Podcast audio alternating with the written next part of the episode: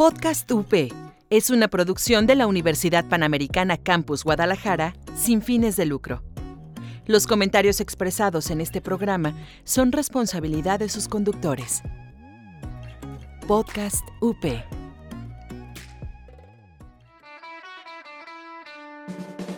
Estás escuchando Podcast UP. Encuéntranos en Facebook como Multimedia UP. Ella estuvo ahí es un espacio donde hablamos de trascendencia. De esas ganas de querer cambiar nuestro alrededor. Historias de mujeres que quieren y están dejando huella por donde caminan. Creemos en que detrás de una gran mujer hay una gran historia que debe de ser escuchada. Porque ellas estuvieron ahí.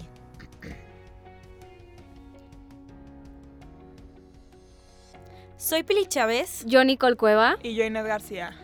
Bienvenidos a nuestro cuarto capítulo de Ella estuvo ahí, grabando para Podcast UP. En este espacio hablaremos sobre historias tan mágicas y impactantes que se quedan. Y bueno, hoy justo queremos y traemos una invitada súper especial para nosotras. Bienvenida, Fer. Porque justo, bueno, antes de presentarla oficialmente, retomando el capítulo pasado, si lo escucharon y si no vayan a escucharlo, que hablábamos sobre emprender y cómo dar ese paso al abismo, pues traemos un gran ejemplo de justo eso. Entonces, bueno. Y quisimos que nos platique su experiencia de lo que ha sido empezar desde cero, un negocio que surgió a través de un sueño en una época en donde pues la competitividad es lo que hay de sobra y que también nos platique más acerca de cómo es emprender hoy en día. Y bueno, qué mejor manera de empezar, de hablar sobre nuestra, sobre nuestra invitada especial del día de hoy. Y pues Fer, nos encantaría que nos platicaras un poquito acerca de quién eres, de dónde vienes y hacia dónde te diriges. Hola, yo soy Fer Escobedo. Este, estoy empezando una pastelería una, y una panadería. Estoy a punto de abrir. Empecé estudiando gastronomía aquí en Guadalajara. No me gustó y me fui a Europa a terminarla. Acabo de terminar.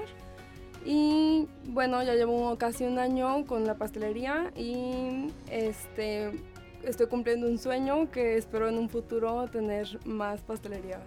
¿Cómo se llama tu pastelería? Se llama Cambria Pastelería Artesanal. Para que la sigan en Insta y en todas las redes, sociales. Sí. Oye, Fer, a ver, y platícame, ¿de qué iniciativa surgió tu proyecto? O sea, ¿cuál fue el proceso que estás llevando y que llevaste? Y pues, ¿por qué la repostería? Bueno, toda la vida, ahora sí, que desde que tengo memoria cocino. Este, mi abuelita es chef y tiene un libro. Y ¿Cómo se llama el libro? Perdón por No, está bien. Se llama Tres generaciones cocinando con amor. Está en Sambors y no me acuerdo qué otro. Para que lo compre. Pero bueno, toda la vida me gustó, este, pero nunca pensé que iba a ser algo que me iba a dedicar a esto hasta que llegó el momento de pues, decidir que íbamos a estudiar. Sí, claro. No me imaginaba nada más más que cocinando. Em, yo, como lo comenté hace rato, estudié aquí, pero al final como que iba a tirar la toalla, me iba a meter a comunicación en el ITESO. este, mi mamá me propuso irme a, a, España tres meses a un curso y estando allá decidí, la, este, decidí meterme a una universidad a estudiar gestión de negocios gastronómicos y nutrición. Qué padre. Y estando allá... Increíble. Sí. Gracias.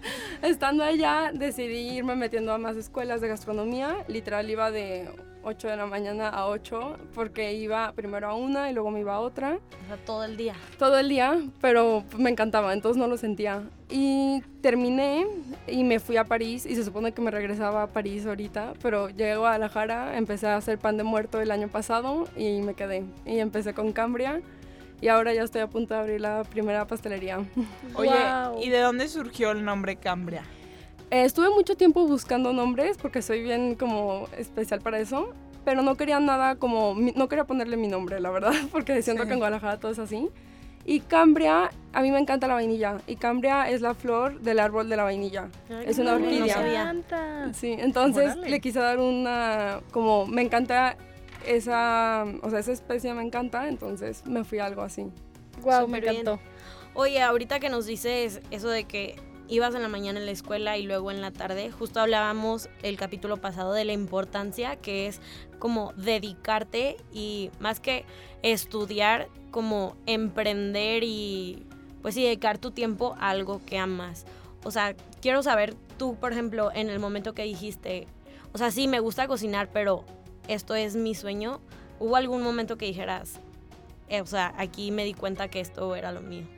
Sí, o sea, por ejemplo, hay horas que empiezo a hacer empecé a trabajar en Barcelona y literal trabajaba de 5 de la mañana a 5 de la tarde. Y llegaba el tiempo que me levantaba y la verdad, cuando iba feliz al trabajo a esa hora y veía a todo el mundo saliendo de fiesta, porque en Barcelona se acaba esa hora. Literal. Literal decía, bueno, me gusta esto. O sea, iba con una sonrisa en la cara porque eh, ahí fue cuando dije, estoy en lo correcto. O sea, porque con todo y que, no sé, salía de antes porque con todo y todo soy fiestera. Claro. Me levantaba feliz para ir a trabajar, aunque dormí dos horas o a veces me iba en vivo, pero iba feliz a trabajar. Ahí fue cuando dije, pues sí, eso mío. Oye, y dentro de la gastronomía, ¿por qué decidiste la repostería y no...? Este, cuando estudié, me fui primero a Canadá cuando tenía 16 años y estudié en un colegio en Vancouver de gastronomía en general, porque yo pensaba que eso era lo que quería y no me gustó nada. O sea, no se me ocurren tantas las ideas de pastelería y cuando tenía la clase de pastelería se me vienen más ideas a la mente, más rápido y lo disfruto más. Entonces fue ahí cuando tomé la decisión de solo pastelería. Ya, ya, ya. Y dentro de la pastelería, así, ¿qué es lo que más te gusta hacer? Es una pregunta que yo creo que es la que más me hacen. que me dicen, ¿cuál es tu postre que más te gusta hacer? Ay, no, qué rico. qué rico. Me encantan los postres.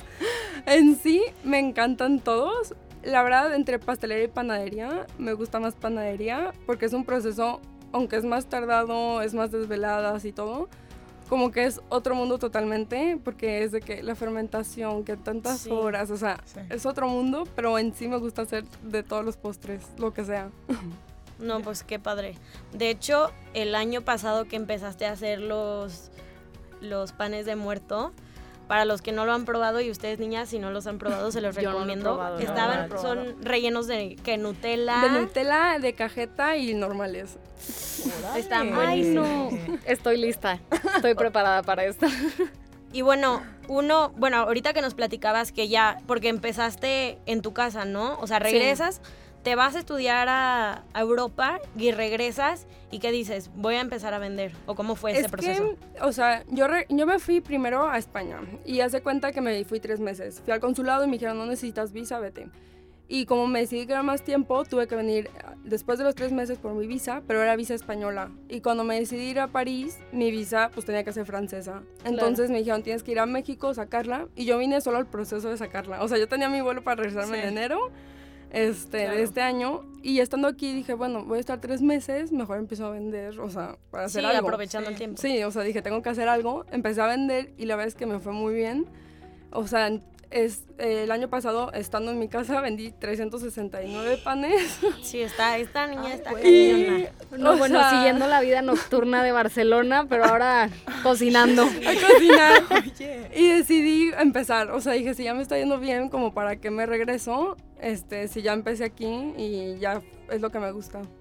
O sea, eso fue en enero te ibas a regresar y ya decides mejor quedarte. Exacto, ya mejor me quedé este, y ya empecé a continuar. Mi idea era abrir una pastelería hasta un año y medio, dos años de cuando empecé a cocinar aquí, pero la verdad es que me ha ido bien, gracias a Dios, y ya es necesario un lugar más grande. gracias. No, me imagino, es que neta intento poner como la idea en mi cabeza de que, ok, empieza a cocinar en tu casa yo que mi papá neta diría que ¿qué estás haciendo? O sea, si de por sí no sé, yo pienso en mi negocio y mi papá es de que por favor ya encuentra tu espacio.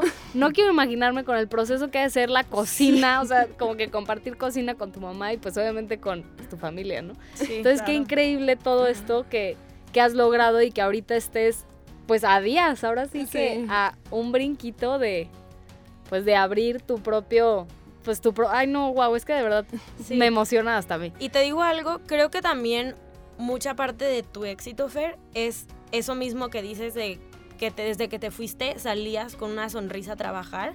O sea, esa pasión que tienes de yo me voy a levantar, o sea, si dormí dos horas, ni modo fue mi decisión, pero voy a levantarme de buenas, voy a hacer lo que me gusta. O sea, desde esa pasión de me voy a levantar temprano a hacer lo que me gusta, desde ahí se proyecta y eso lo ve la gente porque yo, bueno, lo veo en mi casa y lo he visto en muchos lugares, que en la cocina absorbe lo que, o sea, la comida absorbe la energía que tú le das. Sí, claro. Si cocinas de malas o cocinas de buenas, no sé, Se- algo se pasa, sabe. algo pasa, es mágico. Yo no sé qué pasa ahí, pero si cocinas feliz con pasión, te lo juro sabe muy rico. Entonces siento que es muchísima parte de tu éxito que estás teniendo ahorita, el, la pasión que le pones, el, el amor. Porque esto se hace Sí, con claro, amor. Realmente sí. cocinar es, pues, con amor. Sí, Sí. sí es hacerlo con dedicación. O sea, ahorita me levanto cuatro y media. O sea, hay días que duermo cuatro horas y la verdad me cuesta muchísimo levantarme, pero en cuanto llego a la cocina, o sea, ya no sé cómo, pero me pongo de buenas y continúo. ¿Y cuántos pedidos tienes al día? La verdad, ahorita me baso por pedidos, o sea, como Sí. dices, entonces depende. O sea, hay días que tengo seis pasteles, hay días que tengo tres, hay días que tengo ocho, diez, o sea, todo depende del día. Eso Claro, es- por sí. temporada y todo, ¿no? Exacto. Creo. No, y por, o sea, hay días de que tal vez los lunes tengo menos que los fines de semana. Claro. ¿Y Sí, tu claro, negocio en sí, o sea, empezó en la escuela? ¿Tú empezaste a vender o cómo fue? ¿O llevaste pruebitas o alguien...? No, empecé, o sea, literal, abrí una cuenta en Instagram, como que empecé, empecé y eh, empecé la verdad siento que en buena temporada, que era el pan de muerto.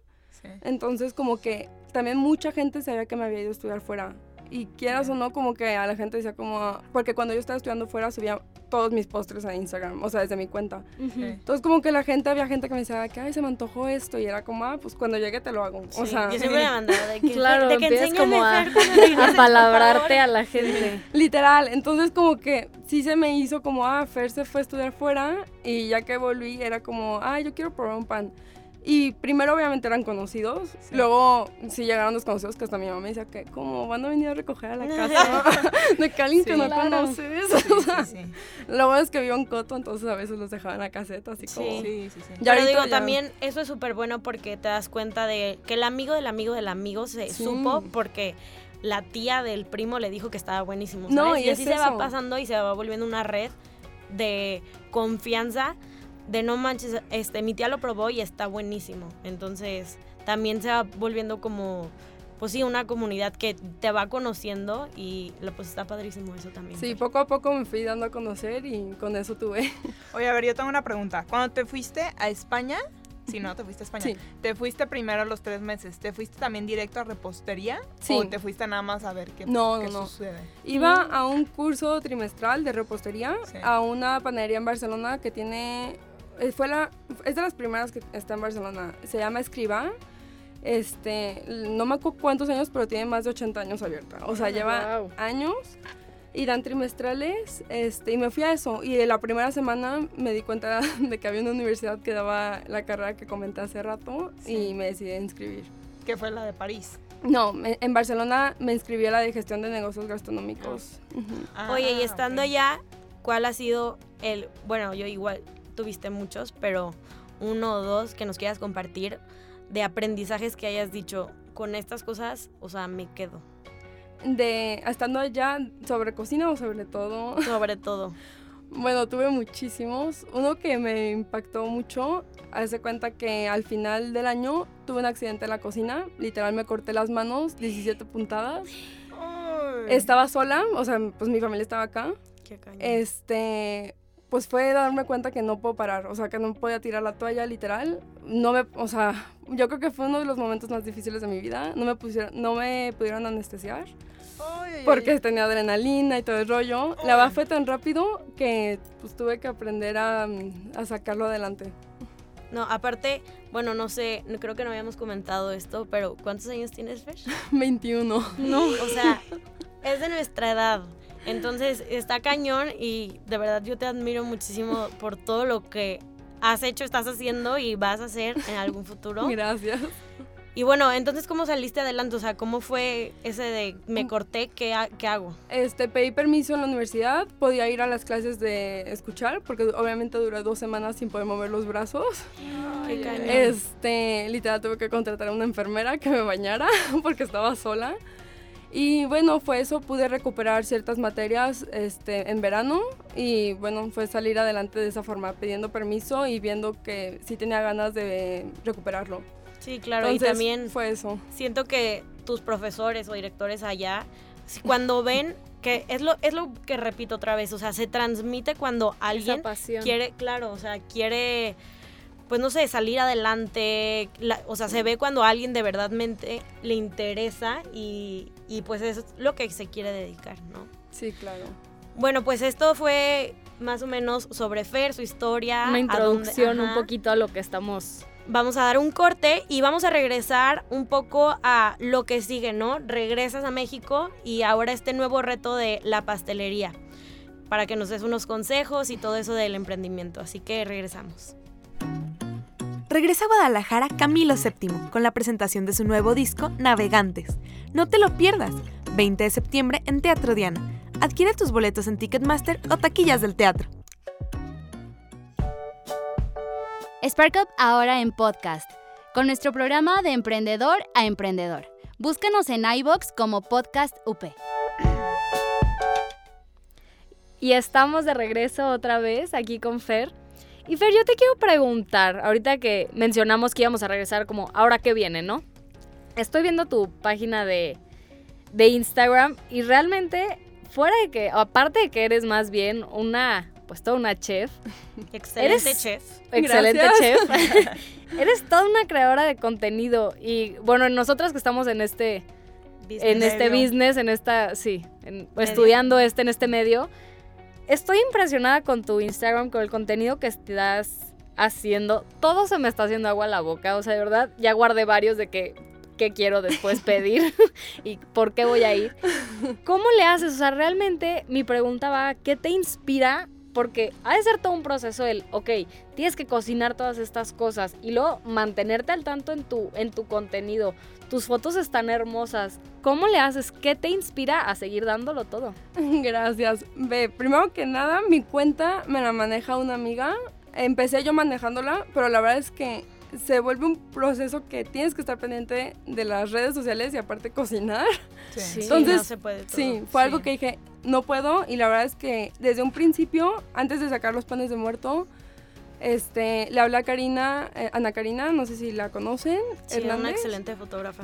Súper buena fotógrafa y le hablé y le dije, quiero empezar mi página bien, porque no quería yo subir fotos tomadas de que en la mesa de mi casa, o sea, Claro. Sí. dije, la verdad yo voy para serio, o sea, quiero algo muy serio en un futuro y quiero que empiece bien, entonces la contraté, me ayudó a tomar las fotos.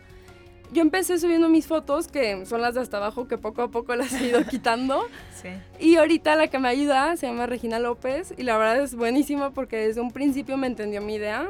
Este, luego otra amiga que se llama Andra Durán me ayudó a, a diseñarla. Andrea, la quiero mucho.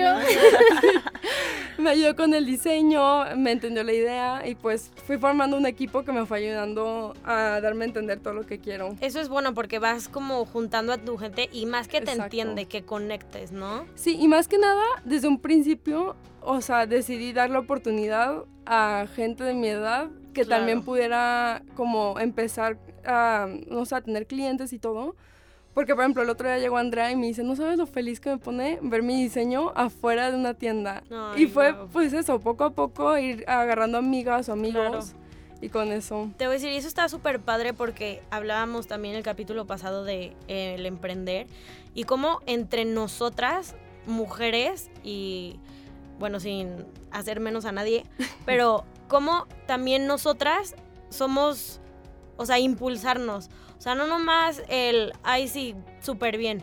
O sea, sino yo tengo, sí, yo tengo a mi amiga que sacó su tienda de, no sé, de collares no sé, ayudarla a, a difundir su Contenido. contenido o su promoción o lo que sea, sino nosotras también como ir creando esa red de irnos apoyando entre, no manches, o sea, y aunque yo venda pasteles, supongamos, este, yo también estar feliz de que, no manches, Fer también vende pasteles, pero la voy a apoyar porque, pues, ¿sabes? O sea, como ir creando ese todas, o sea, todas estamos ahorita en el proce- proceso de emprender y como Y que ese apoyo se me hace muy, muy, muy padre que esté pasando. O sea, esa como red de, híjole, no sé si decirlo como familia, como, no sé, Sí, ese sí, sí. respaldo. El impulso colectivo. Sí, Claro, está súper padre. Dejar el egoísmo a un lado. Claro. Sí, la verdad me ha pasado que yo creo que fácil dos personas me han dicho que yo quiero ver una pastelería, ¿cómo le haces? Y la verdad es que al final, pues si te guardas las cosas, si ellas se proponen abrirlas, la van a abrir. O Sí, sea, claro. yo creo que si puedo ayudar a que se ahorren ciertos problemas que yo he tenido abriéndola, pues creo que las va a ayudar. Porque no, no es como que le desee el mal a nadie. Sí, obvio. Ay, qué padre, Fer. Y eso te quería preguntar justo ahorita, o sea, ¿ya vas a abrir tu pastelería cuándo? El 17 de septiembre. Que está ubicada en... Juan Palomaría Arias, 624A. para que vayan y compren sus postres. ¿Cuál ha sido el reto más así grande hasta ahorita que estás dando este siguiente paso que digas, híjole, esto me sacó canas verdes? La verdad es que muchas cosas me han sacado canas verdes porque pues hay muchas cosas que yo no sabía, o sea, no sé, ahorita todo lo tengo que tener con el contador y le hablo y me dice que, o sea, le digo todos los días de que, oye, ¿qué uso de CFID? Uso, o sea, todo y me dice que, ah, tal. O sea, yo todavía no sé porque nunca me enseñaron eso. Sí, claro. Luego, yo creo que el más grande que hasta ahorita pude respirar porque ya lo arreglé, la del horno, hace cuenta que mi local fue hecho de cero, o sea, a mis comodidades, a lo que yo pedía. Y la del horno le hablé, lo compré y le hablé y le dije, ¿qué necesito? Y me dijo, solo luz de este 220 trifásica. Perfecto. La puse y el día que llegó al horno me dice, ¿tienes drenaje y toma de agua? Yo, ¿cómo? O sea, de que nunca me dijo, tuve que volver a hacer toda la instalación No, pues. todo un rollo y me atrasé un mes por hacer eso. O sea, yo tenía, ah, o sea, lista una fecha, yo ya estaba pagando renta, o sea, son cosas que se me van poniendo. Pero, por ejemplo, ahorita, ayer compré el refri y fue como lo primero que dije, ¿qué se necesita para el refrigerador? Sí. De que dame toda la fecha técnica. Entonces, pues fue aprendiendo que ahora sí, desde que la compro, investigar por otros lados, todo perfectamente para que no pase eso. Pero yo creo que son cosas que no te enseñan y las vas aprendiendo en el camino. O sea, al igual Sí, que claro. meter a los empleados al seguro, o sea, yo no sabía cómo meterlos al seguro. Y obviamente los tienes que meter para hacer todo legal y todo bien, pero así se va aprendiendo. Aparte está cañón, digo, porque tienes 21, ¿sabes? O sea, eso que dices de que es que nadie me enseñó, pues no, Qué o sea, miedo. Está cañón. qué Oye, miedo. y por ejemplo, en este proceso, ¿quién ha sido tu mayor, o sea, que digas de que no, hubiera, o sea, no ha sido posible sin... Con mi mamá. O sea, a cada rato le hablo. Mi mamá tiene una empresa, entonces ella sabe ya, o sea, mucho. Sí, sí. Le hablo a cada rato y le digo que, oye, este, el contador me dijo esto, tu contador qué opina, o sea, ¿qué, qué dice? O sea, le hablo de todo y a todas horas y a todas horas me contesta. A veces sí me pone la regañadiza de que así no se dicen las cosas. o sea, pero la verdad es que sin ella sí no, no hubiera podido, porque primero ella fue la que me impulsó a seguir Claro. estudiando eso y luego la que me dijo que sí podía con lo que me propusiera. Es que eso, tener como que esa persona que digas, Sí. híjole, porque obviamente en un proceso tan, di- pues, reta, no difícil, retador, sí de repente puede ser ese bajón de que, híjole, ya, o sea, no sé, por ejemplo, cuando dijiste de me corté, de tirar la toalla, decir, pues ya, hasta aquí. Pero no, o sea, tener esa persona de que no, vamos, sí siento que es fundamental en un proceso tan retador como este. Sí, la verdad es que llega un momento que hasta ahorita la fecha, la semana pasada, sí fue como, ¿en serio esto es lo que quiero? O sea, porque son muchas cosas, mucho estrés y, mu- o sea, que dices, no sé si estoy preparada para esto, que al final te pones a pensar y si es de verdad tu sueño, pues lo Sí, tienes lo que estás. perseguir. Entonces, eso es lo que tienes que hacer. Y la verdad es que viendo que, por ejemplo, mi mamá, que es una mujer que tiene empresa, dices, bueno, si ella pudo, que es mujer, yo también voy a poder. O Claro. sea, como apoyarte Sí. de gente que la verdad las inspire. dices, ella pudo, yo también. O sea, Claro. Y en ese tema de emprendimiento también, que pasa mucho en el, no, siento que no estoy listo para dar el, el, el paso. O sea, tipo, la semana pasada a mí me pasaba con un- una entrevista que estaba como que dudosa de, este, de aceptar el trabajo, como decir, híjole, si soy capaz de aventarme toda la chamba completa o, o no. Entonces, como que sí es, pues, difícil tomar e- esa decisión, pero justo por eso te quisimos invitar a ti para demostrarle a la gente y platicarle e inspirar que sí da miedo, sí es difícil, sí cuesta, sí te cuestionas si es lo tuyo, pero pues siento que vale la pena, ¿no? 100% vale la pena y la verdad es que hubo un momento que cuando me lo planteé abrirlo, que obviamente me daba miedo decir, oye, ¿y si fracaso? ¿Y si cierro porque no me va bien? Pues al final, o sea, prefiero eso a quedarme con la espinita de Claro. qué hubiera pasado, me hubiera ido bien, Sí. me hubiera ido mal, o sea, mejor me aviento y pues que tenga lo que tenga que pasar. Claro. Pues como dicen, ¿no? Sin miedo al éxito. Sí, Exacto. No, y está padrísimo, o sea, de verdad todo lo que nos has contado es muy inspirador. Creo que para todas las que, bueno, nosotras que te estamos escuchando ahorita y para todas nuestras oyentes, el realmente ver cómo el, híjoles, pues se vale lanzarte al abismo y decir, a ver, voy a caer bien, estar segura de la persona que eres y wow, o sea, podemos ver el resultado que estás dando, estás a punto de abrir. Pues ahora sí que ya tu local, wow, ahí te vamos a visitar. Gracias, ahí las espero. Y aunque ahorita que estamos platicando de tu local y así, este, yo sé que esto ya es un plan de futuro, pero ya se está ejecutando. ¿Qué más ves ahorita en tu futuro con Cambria? Yo en mi futuro, la verdad es que yo le estoy tirando a cinco sucursales, por así decirlo. Quiero que tenga sillas, cafés. Ahorita mi local es algo chico, la verdad, pues estoy empezando. Claro.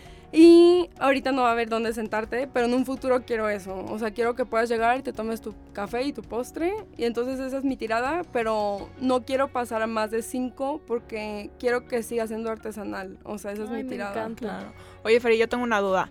¿Cómo te mantienes creativa en este proceso de la repostería? Porque me imagino que ya hay muchísimas cosas, inventos. y- Creaciones. Sí, ok. Hay muchísimas cosas. La verdad me ayudó mucho irme porque ves otro tipo de culturas, otro tipo de cosas, pero a la vez la gente sigue pidiendo lo mismo. O sea, yo llegué queriendo sacar postres nuevos y la gente aquí le gusta lo tradicional. Y el chiste es como, eh, no sé, si, se- si veo una fruta, se me ocurre luego hacer, no sé, si veo una manzana, digo, bueno, ya tengo un pie de manzana, pero puedo hacer, no sé, una manzana que tenga chocolate por afuera, dentro es un mousse de manzana. O sea, como que ir planeando texturas y todo conforme a las cosas naturales más que nada. Sí, porque está cañón, o sea, qué tipo de postres, qué tipo de, como de sensación, no sé, no, de textura, ¿no? Acabas de decir de sensación, porque hay como diferentes, ¿no? Oye, y en ese proceso que no solo eres repostera, pero sino ya también te volviste una todóloga de cierta manera, ¿no? Porque ya tienes idea de lo de los seguros, de lo de la contabilidad De y todo. todo eso. O sea, en todo este proceso de irte, regresar, ¿cuál ha sido como tu mayor lección? La verdad es que en la universidad a lo mejor y me enseñaron cosas de contabilidad, pero quieras o no, me las enseñaron en España, que es muy diferente aquí. Sí, claro, el- Sí. todo el... Exacto. Todo el, sí, todo es Pues todo, diferente. o sea, en sí todo. Entonces, pues es a escuchar a la gente. A veces sí, tal vez no quieres recibir alguna opinión de alguien que sí es como, no te la pedí, pero te va a servir. Híjole. Oye, yo no te pedí tu opinión. y me pasa que me dicen mucho de que, oye, haz esto, esto y esto. Y es como, ¿por qué me estás diciendo qué hacer? Te voy a decir, Pero- es que también siento en estas situaciones todo el mundo siempre tiene una opinión de algo. Pero también es, siento, bueno, yo en mi opinión, escuchar. El escuchar y saber con qué te quedas y con qué es comentario de escucho y me. O sea, de que ah, Exacto. gracias por tu aportación. No se necesitaba, pero gracias por aportar. La verdad es que sí aprendí a aceptarlas todas porque me sirven. O sea, ya ahorita ya aprendí que me sirven. ¿Por qué? Porque la gente puede llegar y me puede decir, oye, el pastel quedó muy dulce. Es como, ah, gracias. Y si llegan más de dos personas a decirme eso, pues claro que tomo alguna iniciativa para mejorarlo. Pero la verdad es que al principio me costaba y ahorita las acepto abiertamente. Claro. Oye, ¿y por qué abrir tu repostería aquí en Guadalajara y no en otro lugar? La verdad es que sí me gusta Guadalajara. ¿Sí? O sea, me costó mucho verlo, me quería quedar allá, pero Sí. me gusta. Entonces decidí abrirla aquí y la verdad es que en Europa hay más competencia que aquí en México. Sí, me imagino. Y Entonces, sí. En los lugares que estuviste. En Oye, Guadalajara. Ay, perdón por interrumpirte, Fer. Bueno, te quería pedir yo un consejo, este, pues para los que nos escuchan y pues para nosotras en algún momento que ya vayamos como a emprender nuestro negocio. Uno, ¿qué te gustaría que te hubieran dicho antes de haber empezado que dijeras, esto niñas se los quiero decir? Y otro, así un consejo el que tú quieras.